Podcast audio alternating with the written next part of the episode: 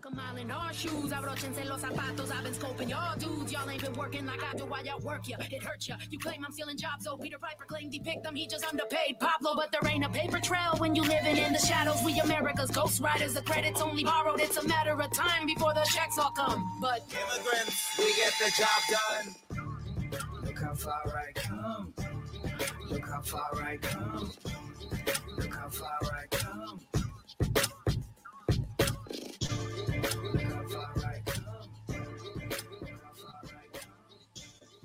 ¿Qué tal? ¿Cómo están? Mi nombre es Perla Llora y esto es No Me Digas.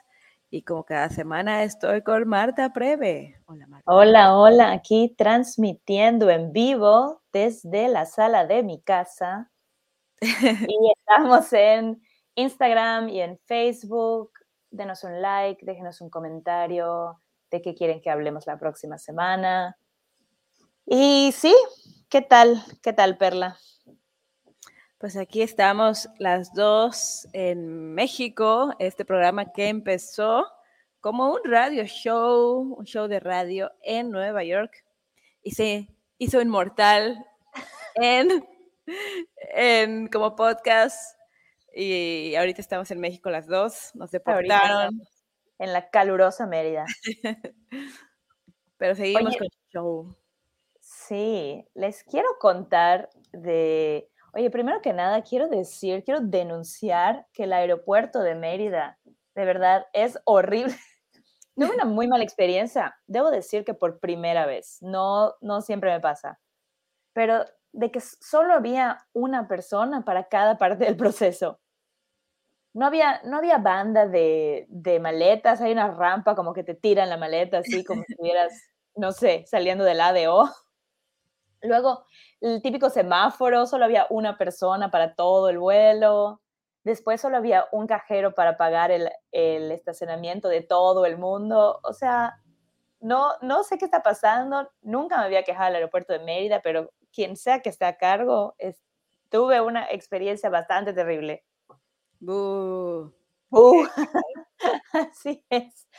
El, el, esto es para el aeropuerto.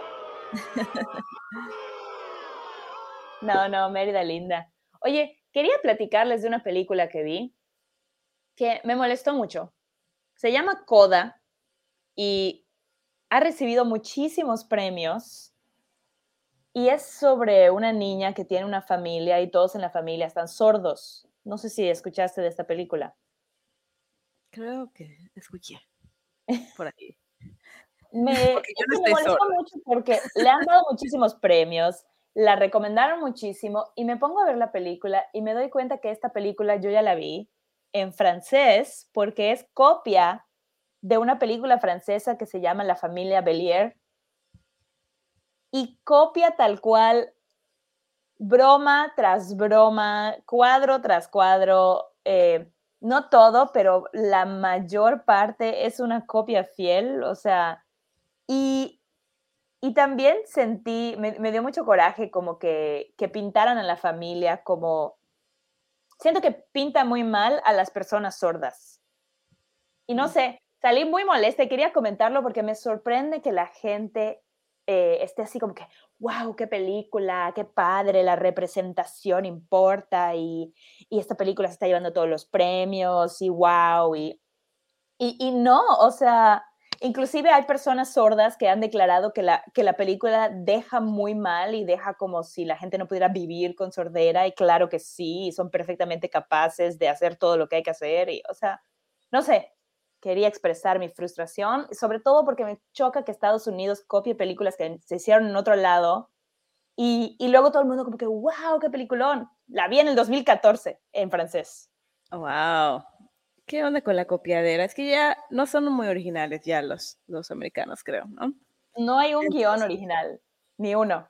Ni uno. Entonces ya, ya se les agotó, ya hicieron todas las películas de Disney eh, otra vez, pero en 3D, y luego en la vida real, y luego todos los Marvels. Y ahorita como ya se les ocurrió esto del multiverso, entonces ya hay infinidad de lo mismo.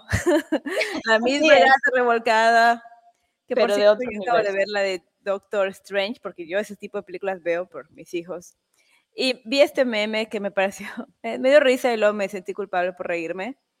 Pero dice, decía, pues ya sabes que la heroína es latina de esta película. Ah, sí, ya sé ¿Lo, cuál lo viste? Crearon una heroína latina que su poder es cruzar ilegalmente en los multiversos. Sí, sí, cuyo, cuyo poder es cruzar la frontera. Me pareció muy acertado. Ya, o sea que de verdad les falta un poco de, de imaginación a estos Sí, da coraje que tengan tanto dinero y no sé por qué el guion no inviertan en el guion. Sí.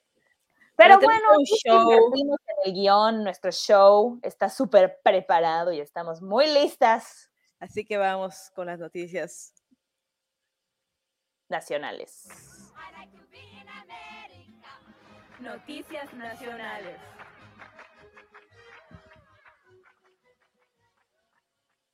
Pues les cuento que un equipo de la Universidad de John Hopkins inventó una cinta comestible para poder amarrar o para poder sellar los burritos.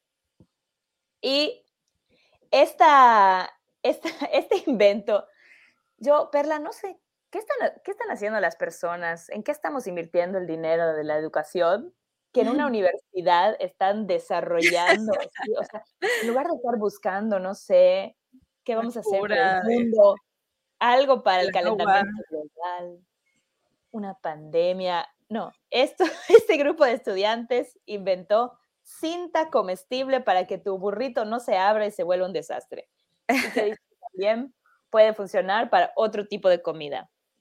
Bueno, eh, muchas cosas. La primera es que la cinta es transparente y este grupo eh, en esta universidad, esta universidad está en, en Maryland, eh, decidieron que no querían revelar los ingredientes secretos, o sea, tienen una receta secreta, una fórmula secreta para hacer esta cinta comestible.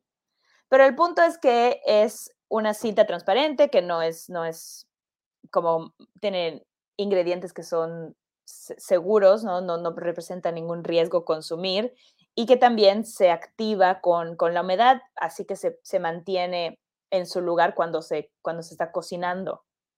Bueno, para todo esto, toda esta investigación, toda esta tecnología, para que cuando usted coma su burrito, ¿sí? o su taco, o lo- no sé, una quesadilla, no se salga por atrás el relleno. Para eso es la cinta. ¿Qué te No, no se metan con los burritos, de verdad.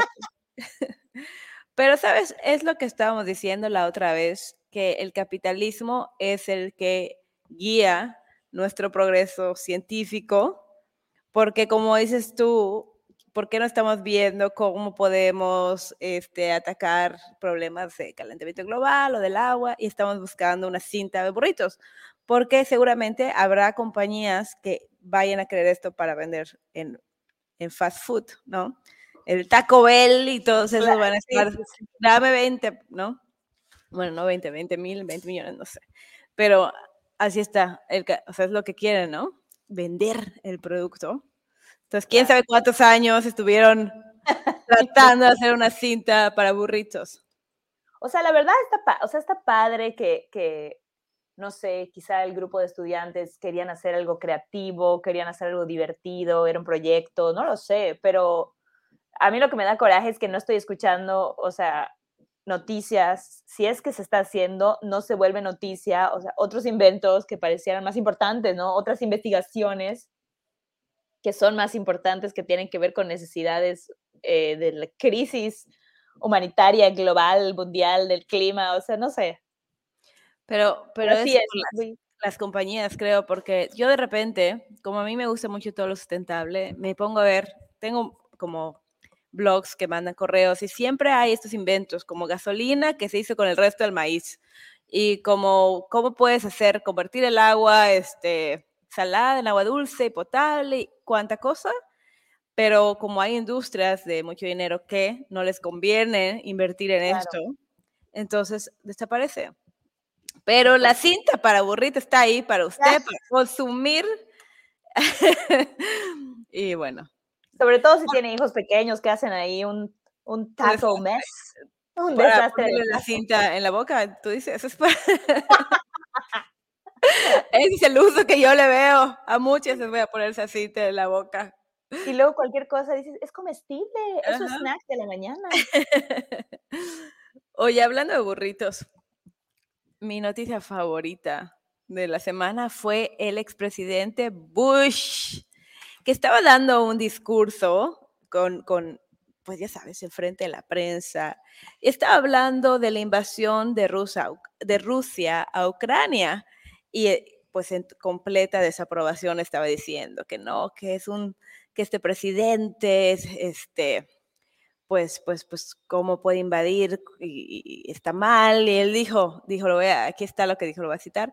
El, el resultado es una ausencia de cheques y balances en Rusia y la decisión de un hombre de lanzar una injustificada y brutal invasión a Irak. A Irak.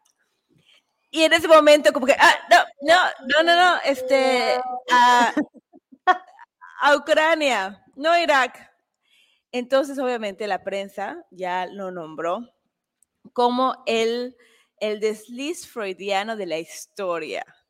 Porque, nada más para refrescar la memoria, pues fue el expresidente Bush el que empezó esta invasión, que muchos dicen que es injustificada, a Irak en el 2003.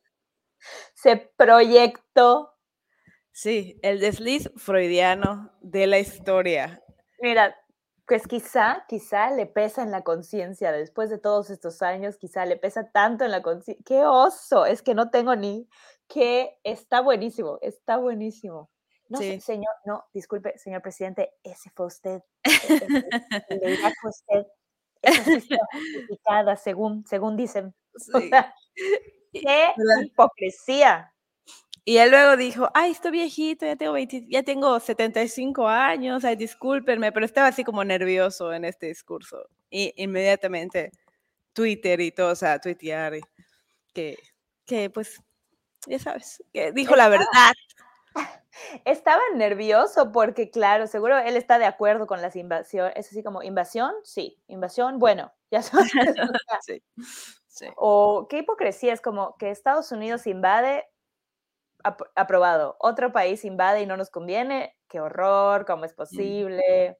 sí, sí. Qué oso, qué oso. Porque ahora, claro, o sea, se vuelve viral. O sea, antes pon tú que, no sé, la noticia lograras que, si lo viste en el noticiero en vivo, después que lo cortaran, que no lo volvieran a pasar, así metías ahí mano negra. Pero ahora nada, ahora es, se vuelve viral la cosa, ya no lo puedes controlar. Así es. Qué, puedo con la, qué, qué vergüenza. Oye, pues otro desliz les quiero contar fue permitir a una mujer a punto de parir subirse a un vuelo de Frontier Airlines donde finalmente pues tuvo al bebé en pleno vuelo, o sea, el avión estaba en el aire y el, el capitán dijo que estaba en camino a Orlando y tuvo que bajar, este, cambiar la, trayectoria del avión e irse a Pensacola para que pudieran llamar a los paramédicos.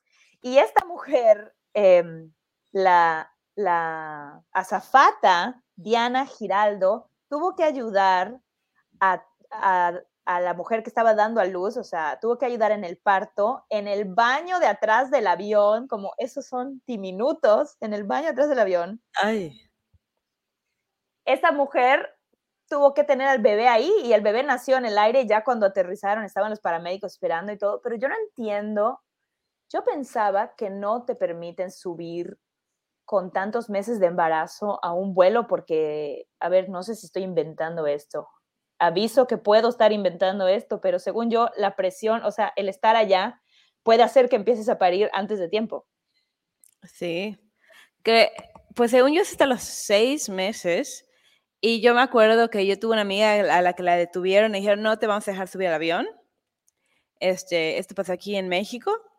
eh, hasta que no nos muestres una carta firmada, membretada, sellada por tu doctor que diga que puedes viajar. Y, Claro, es que qué peligro que, a ver, o sea, qué peligro que, que pasara algo y que necesitas un, una intervención de emergencia, una operación, que le pase algo al bebé, y tú estás en el baño del avión. Esa azafata, guay, qué, qué, este, no sé qué, qué hábil para. Yo no sabría qué hacer. Yo lo vuelvo a meter. Yo lo estaría deteniendo al niño, así, bueno, lo vuelvo a meter a la panza de la mamá hasta que ya aterricemos. La pregunta es, ¿qué nacionalidad va a tener este niño? ¿Dónde nació? ¿Nació así en el mar de, no sé, el en pobre el ángulo de las Bermudas? no, el pobre nació en el espacio aéreo de Florida. Oh, no. Florida pasa Va a ser un Florida Man en unos años. En unos años va a ser un Florida Man, así es. Pero pero bueno, al parecer están bien, están todos bien y, claro, el capitán decía, o sea, esta, esta eh, azafata ha sido la heroína de la historia que aquí todos estamos, eh, vamos a Pensacola, aterriza en el avión y la otra ahí ayudando a, la señora a parir. Yo me desmayo. Sí, yo, yo estaría ahí tratando. Hey Siri, ¿cómo, cómo puedo? Sí, cómo hacer de partera. Sí, en cinco minutos.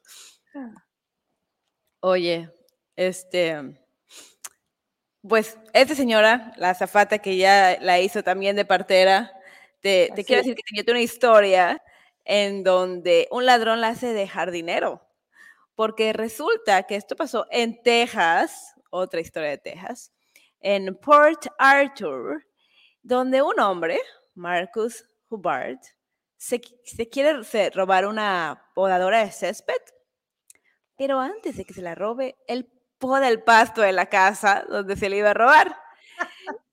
Y está ahí en la cámara en la noche, está ahí él podando, eh, bien consciente, bien, bien, este, no sé, eh, muy, muy, buen vecino, buen samaritano. Buen samaritano, exactamente.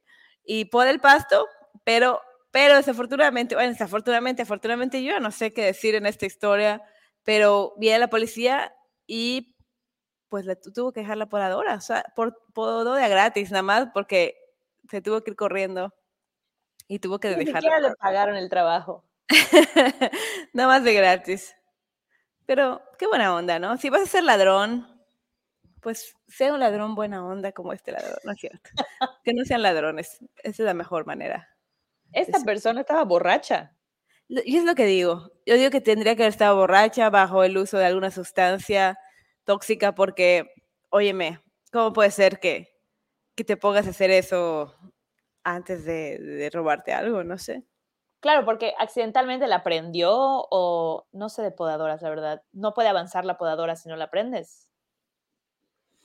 O sea, porque eh todo el pasto está buenísimo. Ajá, sí, sí, podó el pasto, pero, o sea, sí, la, la aprendió, supongo. Pues sí, ¿no? sí. Por eso se me hace que estaba ahí como consumiendo alguna sustancia. Y ahí quizás pensó que era su casa y estaba, iba a podar en la noche y la persona la vio y dijo, ah, me roban la podadora, pero no, él creyó que estaba en su casa podando el pasto. Puede ser. Algo, algo así justifica, eso justificaría el por qué podar el pasto, está buenísimo. La, ladrón es buena onda. Si viene a robarse algo, que, pase un trapito o algo, que pase la escoba. sea buena onda. Aprovechando. Oye, Marti, este, ¿qué te parece si nos vamos a la otra sección del show? Vamos a la opinión. Vámonos a la opinión. We have no data, no statistics. The following is conjecture at best. Experts might disagree. But here's what I think.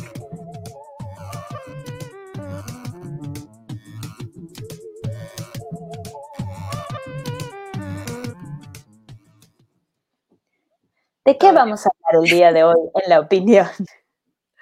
Oye, Marta, fíjate que yo vi una pregunta por allá en internet. Alguien decía, ¿alguna vez has usado tu instinto y lo has seguido? ¿Has seguido ese instinto? La pregunta en inglés, your gut. Este, si alguna vez has sentido, has seguido tus vientres cuando te quieren decir algo y te ha protegido de alguna estación. yo dije, pues está muy interesante esto. Yo siempre he creído en la intuición. Y realmente me puse a pensar, ¿por qué creo en la intuición? ¿Hay algo? ¿Hay algún, hay algún este, dato que diga que hay que seguir la intuición o, o- o es mejor? El sexto sentido, ¿no? Como de eso que, que tienes un feeling, que te da un, un- una sensación, un, o sea, un, ay, se me fue la palabra que quiero usar en español. Sí, como que, sí, un, una, una, una sensación, ¿no? Me está dando, me está dando un, un presentimiento, eso es lo que quería, un presentimiento o algo así. Exacto. Pues, Y.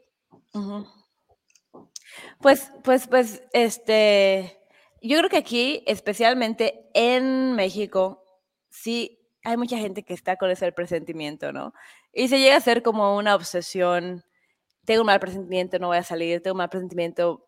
Y pienso que demasiada gente deja su instinto todo y tal vez no haya un balance. Yo creo que cuando no puedes tomar una decisión, cuando la lógica te está fallando porque las dos opciones son igual de lógicas o de ilógicas, ahí es cuando pues como que este, estar en sintonía contigo mismo y, y ver qué te está diciendo tu, tu vientre, tu, tus- tu vientre está diciendo que tienes hambre. es- es hora de comer.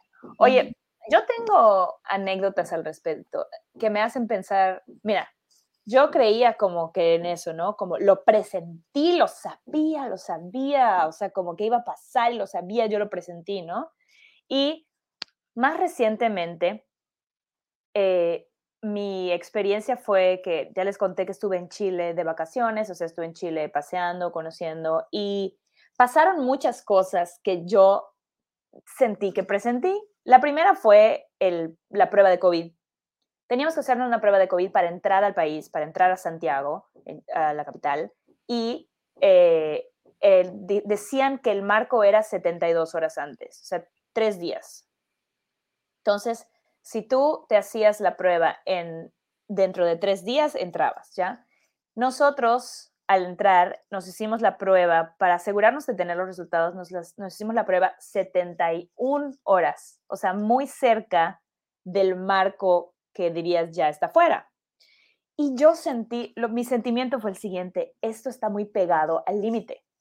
O sea, yo dije en mi cabeza, esto, alguien va a tener un problema en ese aeropuerto porque esto fue muy pegado a las 72 horas. O sea, como que, como que te podría decir que lo presentí. Te, te diría. Y tal cual pasó, llegamos y la chilena que nos recibió en la, en la ¿cómo se llama? En la migra, en la en inmigración, fue así de que, pero esto está muy cerca del- de la hora, está muy cerca, ¿no? O sea, es como, como arriesgarse mucho. Y yo así como que, contras, lo sabía, lo sabía. Y nos hicieron hacernos en el aeropuerto otra prueba de COVID. Y así tengo dos o tres historias que yo dije, no, pero sabes que esto va a ser un problema, no sé qué. Y entonces le estaba yo diciendo a mi novio, ya ves, te lo dije, tú nunca me haces caso, porque entonces las cosas no son como tú crees, sino como yo creo, yo las presiento. Y su, y su respuesta fue, ajá, pero no pasó nada. O sea, finalmente entramos a Chile, finalmente nos dieron la prueba del COVID, otra prueba del COVID a tiempo, finalmente llegamos a nuestro destino, finalmente pudimos manejar las horas que había que manejar. O sea, como en plan, sí te preocupaste y estuvo cerca, pero no tuvo ninguna consecuencia. Entonces, Perla, me quedé como que ya desconfío de mi, de mi sexto sentido y más bien dije, esto es la, mi ansiedad y mi. Sobre preocupación que he tenido y que es de marca familiar. Sí, creo que hay que distinguir entre intuición, ansiedad y hambre, como tú dijiste.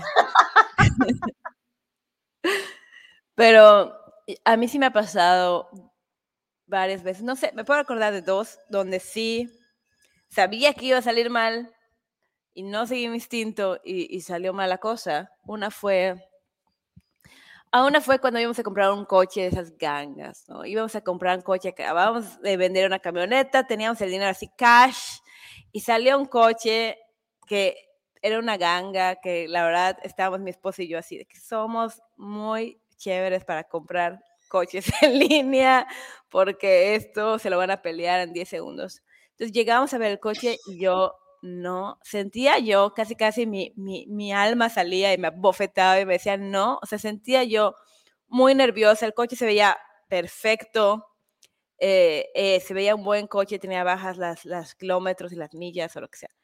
Y este, y, y, yo no me atrevía a decirle a mi esposo, no vamos a comprarlo, porque se me hacía ilógico que si tenías ahí un coche que parecía muy bueno y que ya lo habías revisado estaba bueno, ¿por qué iba yo a decir que no? O sea, pensé, es mi ansiedad. Y claro. resultó, lo compramos y resultó que era uno de esos limones que les dicen allá en Estados Unidos, le dicen limones, que, que estaba terrible, que había sido robado, hasta los quitó la policía, ¿eh? O sea... ¿Qué? Sí. Entonces perdimos completamente todo el dinero.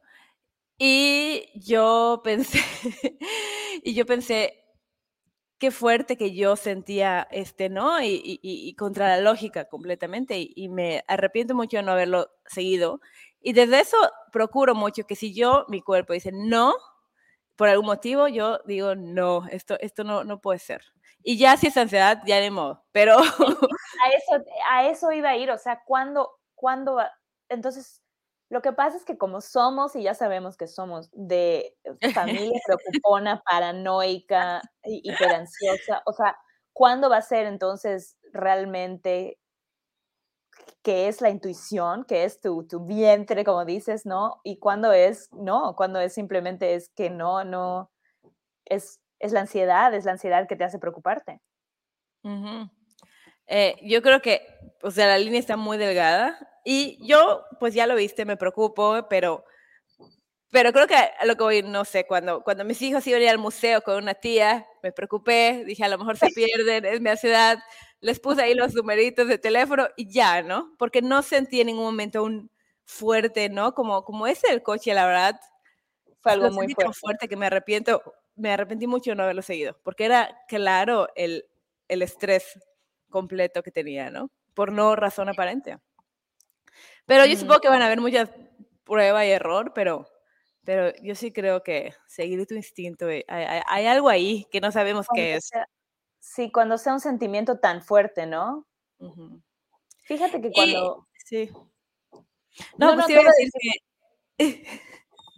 que cuando me mudé a, no más rápidamente, cuando me estaba mudando a Nueva York, una persona este, me dijo, o sea, me dijeron muchas cosas, no, cuídate el metro, que es que, o sea, muchas, como muchos consejitos y mis tías muy religiosas, agárrate de la mano de la Virgen María y todo eso, ¿no? Pero, pero una persona me dijo, confía en tu sexto sentido. Así, fue, fue lo único que me dijo, tú confía en tu sexto sentido. Y me llamó muchísimo la atención el, el consejo.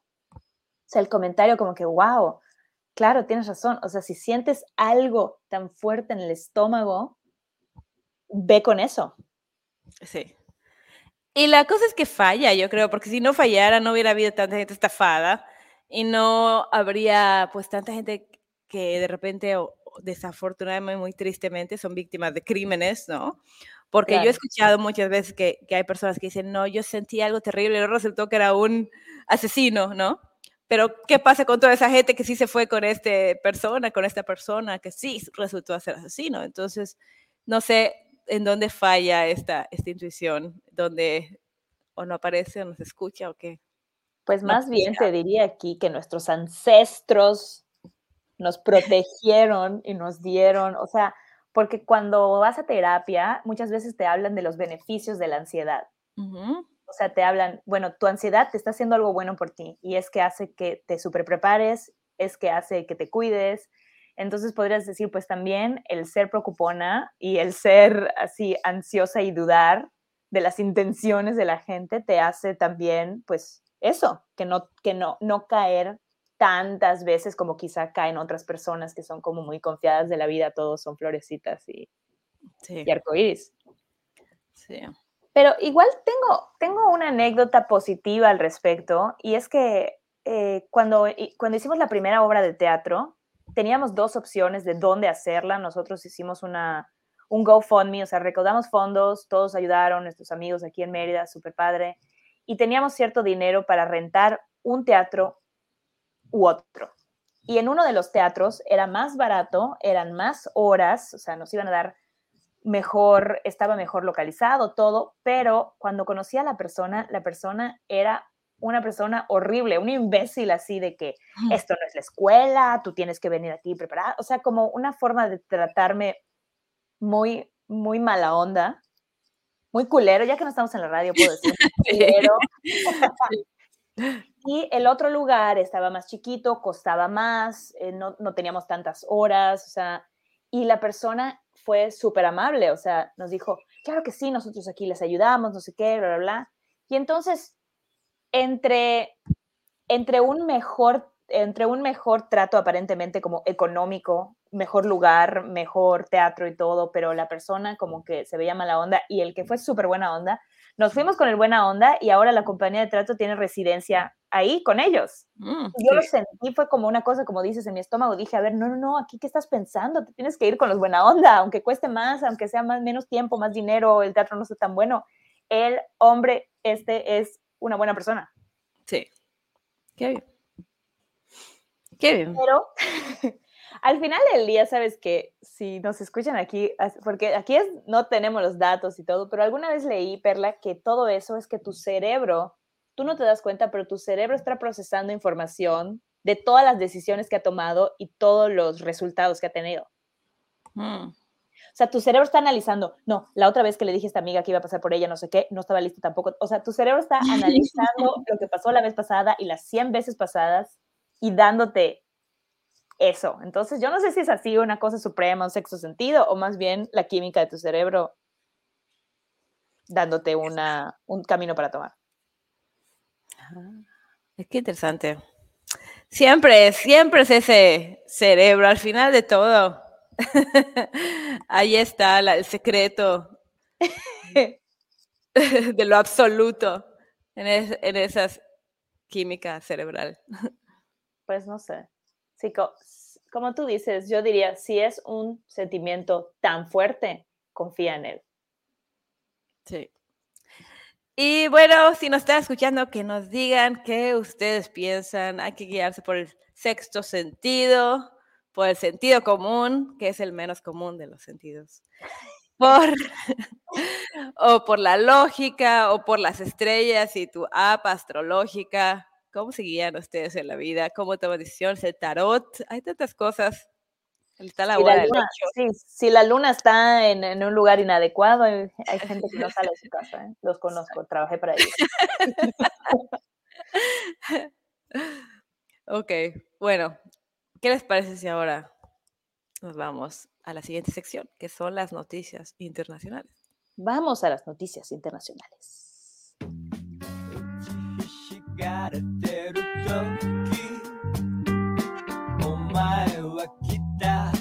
And now, the international news.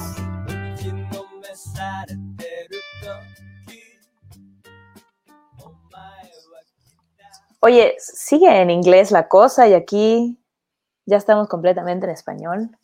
Sí, hay que hacer unos tweaks ahí en este, estos audios. Ahí el novio de, de Marta nos haga ahí unos, una música cumbia. Sí, oye, sí, él ahorita que está haciendo música, súper sí, totalmente. Oye, les quiero contar, esta noticia me dio, me dio risa y también me dio tristeza y me dio curiosidad por, por la cultura. Se los voy a contar.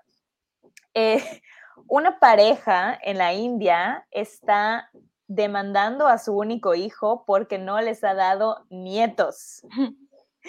Y esta es una pareja en Nueva Delhi que dice que su hijo lleva casado seis años y que no puede ser que no, hayan, no haya tenido bebés, o sea, no, que no le den nietos.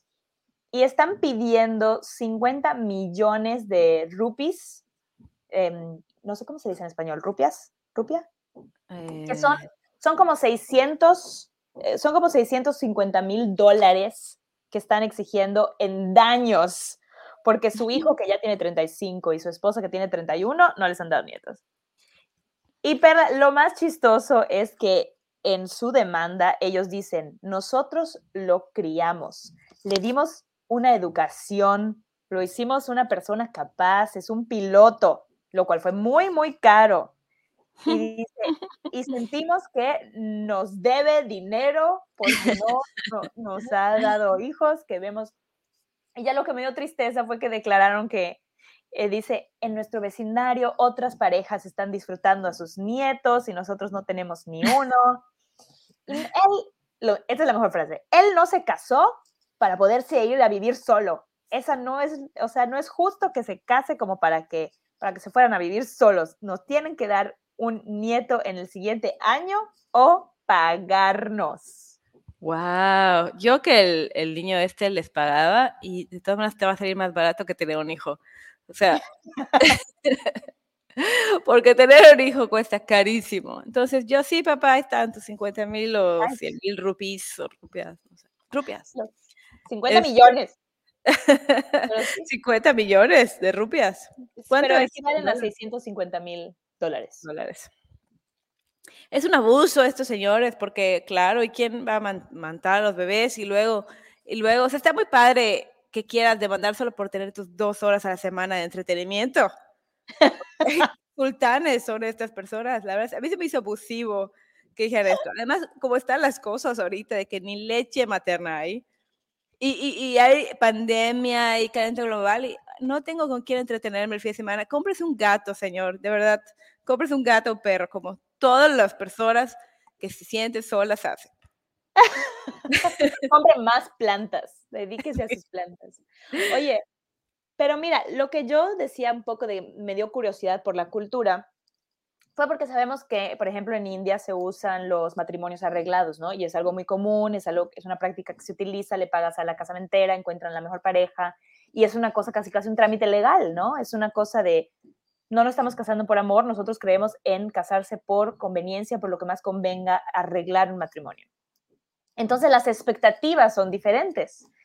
Y algo que, que decía esta noticia es que también las obligaciones familiares son, no son poco comunes en la India. O sea, en la India los, o sea, los ciudadanos eh, de la tercera edad pueden demandar a sus hijos o, o, o sea, meter cosas legales para ver quién los va a cuidar.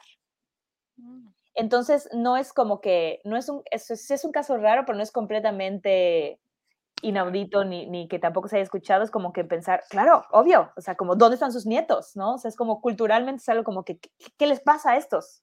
Sí, no, claro, este, sí hay que tener en cuenta que es otra, es otra cultura muy diferente, los matrimonios son diferentes, el concepto de la familia y todo esto, ¿no? Pero, Pero lo que dices, o sea, me encanta la perspectiva de, de, de, de pensar desde, desde una, de una mamá, ¿no? A ver, no, no, no, espérame, ¿qué? Ahí te pago el dinero. ya tuve dos hijos, me están saliendo bastante caros. Sí. Este, no, sí, aceptas, aceptas cheque, ¿cómo quieres que se lo pague? Porque yo sí te pago lo que quieras. Este, Pues eh, a ver, en, a ver en qué va a parar. Quisiera que haya un, eh, un seguimiento a esta noticia para ver si los, los hijos, porque parece casi casi de, de Judge Judy, ya sabes, así de hasta en las mejores familias. que pase, que pase el desgraciado, es la versión sí, latinoamericana. ¿Qué pasa, Ah. desgraciado, que no le quiere dar nietos a estos? Oye, yo digo que la solución son niños virtuales, nietos virtuales. Ahorita ya todo es virtual.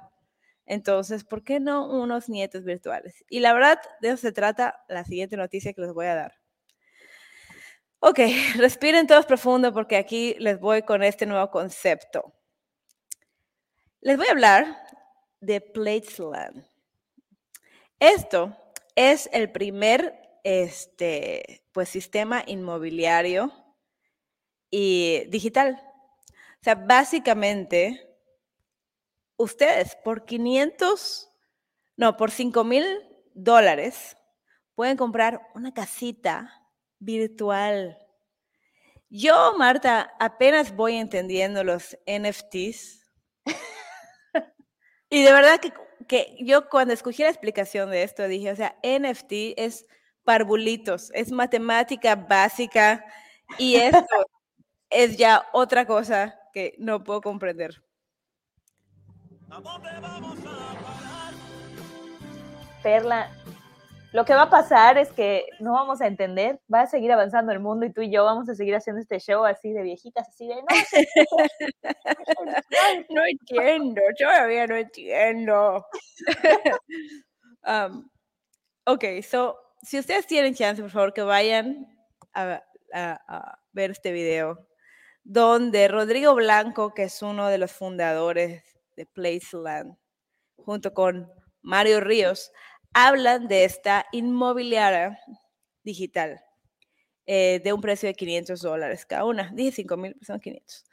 Este, la cosa es que cuando él te lo explica, es como, es, es un tipo de NFT digital, pero que está respaldado en bienes raíces reales en Estados Unidos.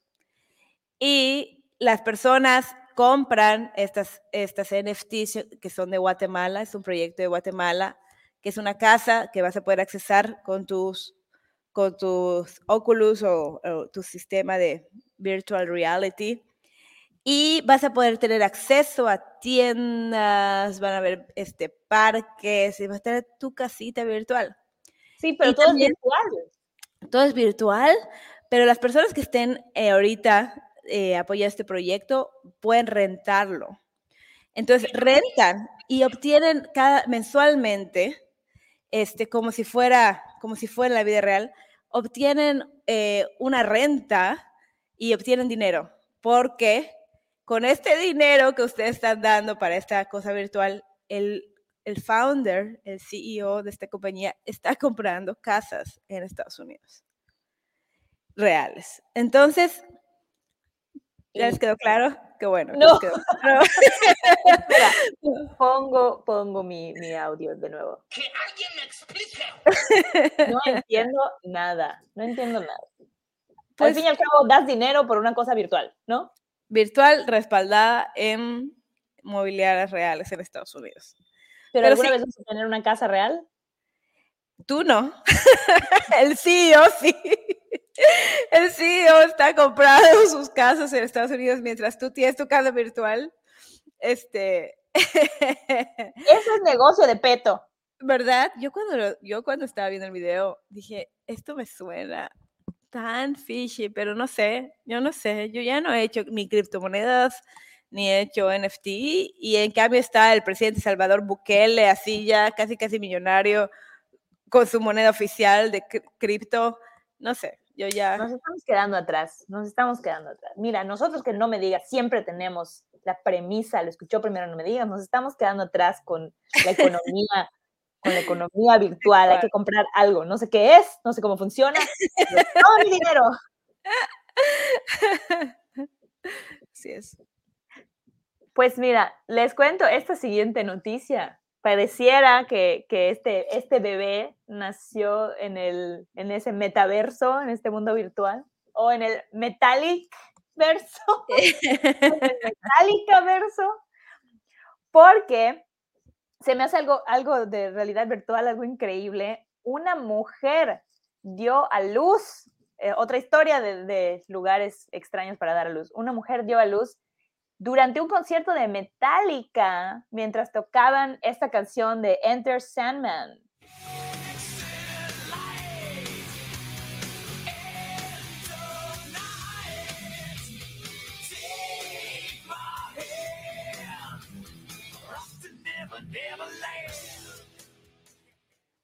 Perla, hay que ser muy fan de Metallica para con 39 semanas de embarazo irte al concierto. Debe estar más seguro el del avión que el de Metallica, la neta. Pues mira, esta mujer, esto pasó en Brasil. Esta mujer, Joyce M. Fi- Figueiro, había comprado sus boletos hace tres años. Entonces se conoce que es una de esas cosas que o se canceló por la pandemia o lo compró con tanta anticipación que no sabía que iba a estar, obviamente, a punto de parir al ir a ver el concierto. Y de hecho estaba sentada en una sección especial, o sea, no estaba ahí en el, ¿cómo se llama? El, el- en la... La brincadera, ay, se me fue el nombre. Eh, Bueno, cuando no se golpean ahí. todos. ajá, En la zona, eh, sí, en la zona del, del- de, Slam, los, ¿cómo se de los golpes. sí. Pero, pues, estaba sentada en una sesión especial y no, permíteme, ella empezó, cuando empezó el concierto, ella empezó a sentir las contracciones y se quedó y dijo, ay, solo faltan tres canciones, luego me llevan al hospital. Pero se conoce que el bebé adentro sí estaba así con la... Con la Pateando al ritmo de la música. Sí. Y des- di- decidieron hacer en ese momento, no llegaron al hospital, así que lo mismo, tuvieron que entrar los paramédicos y bueno, los de Metallica alucinados, lo compartieron en el Instagram así con los fans, así de bebé, nace así. Ojalá que lo apadrinen, ¿no? Y le den algo de dinero, así. Sí. Bebé nace en concierto de ¿Y Metallica. quién, fue la partera? Estaba la zafata otra vez, la partera mágica que se aparece en todos los lugares inadecuados. Pues creo que habían paramédicos en, en- o sea, normalmente hay no emergencia paramédicos en el, en el lugar. Estaban esperando que la ambulancia la llevara al hospital, pero no llegó. Y también se decidieron quedar. Es como, ay, es que, es que faltaban, faltaban tres canciones nada más. O sea, no sea, sé, yo no tengo hijos, pero no me puedo imaginar tener contracciones y disfrutar de un concierto de Metallica. Es el extremo, ¿no? Porque el extremo de, la, de los que son, ¿cómo se, cómo se dice Scientology en español? Este, Cienciología, cientología, no, no estoy segura. Pero porque sí. ¿Te acuerdas que ellos son muy de que, supuestamente, yo lo leí, la verdad, no, no tengo los datos, no he confirmado la veracidad, pero supuestamente son muy, este, cuando nace un niño, todo, todo tiene que estar en silencio, no puedes ir a un doctor, tienes que estar en un cuarto oscuro, así en agua, obviamente, o eh, tiene que ser lo más silencioso el nacimiento de este niño. Sí. Y tenemos esta parte donde estás en un concierto de Metallica. y está ahí. ¡ah! Eh, son los extremos, los extremos. No sé, que no se lo cuenten a Tom Cruise porque le da un infarto si escucha de esto. Sí, o sea, va a ir allá a decir que, que, que ese niño ya está de por vida. De por vida ya. Va a ser un, va a ser rock and rollero, actitud fiestera, se va a perder en el alcohol, ¿no es cierto? Pero pues debe ser que la, la mamá, yo creo, tenía un umbral del dolor muy alto. ¿Es alto cuando no te duelen las cosas? O sea, un umbral del dolor que dices, yo aquí con contracciones, pero ya, otra. Otra rola. No tocaron mi canción favorita. No me voy, no me voy de aquí hasta que me Es toque que el deben calcito. hacer aquí. Si no, me toca la canción favorita. Y el bebé va a nacer con actitud rockera, como el Papa Francisco. Porque no sé si ya vieron este video, pero a mí me dio mucha risa. Porque ahorita anda con su rodilla medio malita, hasta le dieron su silla de ruedas y todos los, los este, doctores. Entonces está este video y está ahí en su. Ya iba a decir Batimóvil, pero no es Batimóvil. es pero um, estaba en, el- en su cochecito y unos hablando español allá, creo que estaba en Italia, este, en el Vaticano, le dicen, ay, este, Papa Francisco, ¿cómo está su rodilla? Y el Papa les contesta, ay, pues creo que terca, les dice algo así como, es una, no sé qué les dice, pero luego, les, como eran este, hispanos y creo que eran mexicanos, les dice, ¿sabes qué es lo que realmente me gusta para, para que esté mi rodilla sana? Un tequilita. es que este papa es el papa más cool, se- es así como que yo soy lo más cool, yo tomo tequila, o sea, vino, o sea que cuando está ahí en la consagración y digan, no, está muy rica esta hostia, a lo mejor es tequila, a lo mejor es mezcal, él ya hizo un coctelito, yo no sé. La copa tiene ahí, la, la hora- Ajá. a la hora de la comunión le pone ahí otros alcoholes. Hace, hace una, una agua loca.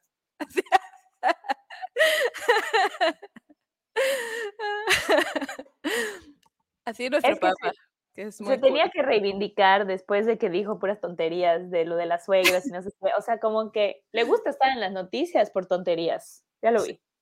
Sí, ¿verdad?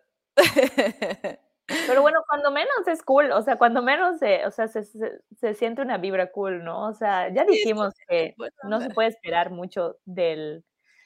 No que no se puede esperar mucho, pero que siento que como él es muy cool, luego la gente espera que sea súper woke también y que sea súper de izquierda y que esté pro aborto y pro anticonceptivo. Y acuérdense que es el jefe, la cabeza de la iglesia católica. Por más cool que sea, sigue siendo el jefe de la iglesia católica. Qué O sea, hay muchas cosas que no, no va a, a- no va a estar a favor de ciertas cosas. Exactamente, sí. Pero a mí me encanta, si la oportunidad que vean eh, al comediante Neil Brennan, que cuando habla del Papa, tiene un set de que es así el padrastro cool, que, que siempre le está diciendo, este, ¿qué onda? ¿Quién tiene un churro? Casi, casi, ¿no? y que este, que, porque una vez un niño le preguntó que si los, puedos los perros pueden ir al cielo. Y que él así lo pensó dos segundos y dijo, sí. Entonces Neil Brennan dice, o sea, dos segundos le, le tomó tener esta inspiración de decir que los perros van al cielo, así como que sí, cada quien puede traer un plus one al cielo, ya, como un invitado. Me fascina que lo vean, por favor, Neil Brennan cuando habla el Papa. Eh, con respeto, ¿eh? porque Neil Brennan es, es respetuoso, es nada más que pues que hace referencia a este papa cool que tenemos, que ahora ya está tomando tequila y mezcal. Oye, no conozco a, no conozco a este comediante o no lo ubico. Él era escritor del Dave Chappelle Show, es muy, muy pegadito con, con, con Dave, Dave Chappelle. Muy bueno, buenísimo Ángel, me encanta a mí. Y además me gusta mucho porque tiene, él tiene depresión, entonces en todos sus comedias, bueno, no sé en todos, pero la mayoría habla, primero dice su, su set y luego habla sobre de- depresión, o sea, lo toma serio. Y es una combinación muy, muy, muy padre. Lo vean. Véanlo. padrísimo. Tiene, ¿dónde, lo, ¿Dónde lo podemos encontrar? Mira, Pues tal vez en YouTube o no sé, creo que tenía ese especial en Netflix. Hay un especial en Muy Netflix. inteligente, muy inteligente además, sí. Muy Sí, chévere. Netflix. Qué padre. Sí, sí. Así que qué padre con el padre, ah, no, con el papa. No es padre, es papa. Es Pues, papa. Se Pues acabó lo que se vendía. Así es, nos despedimos. Pero bueno, más de show. Que tengan una linda semana. y bueno, descarguen este show y ya tienen lo mejor de las noticias de esta semana. Y bueno, nos vemos. Denos un review de 5 estrellas. Hasta la próxima semana. Nos vemos. Bye.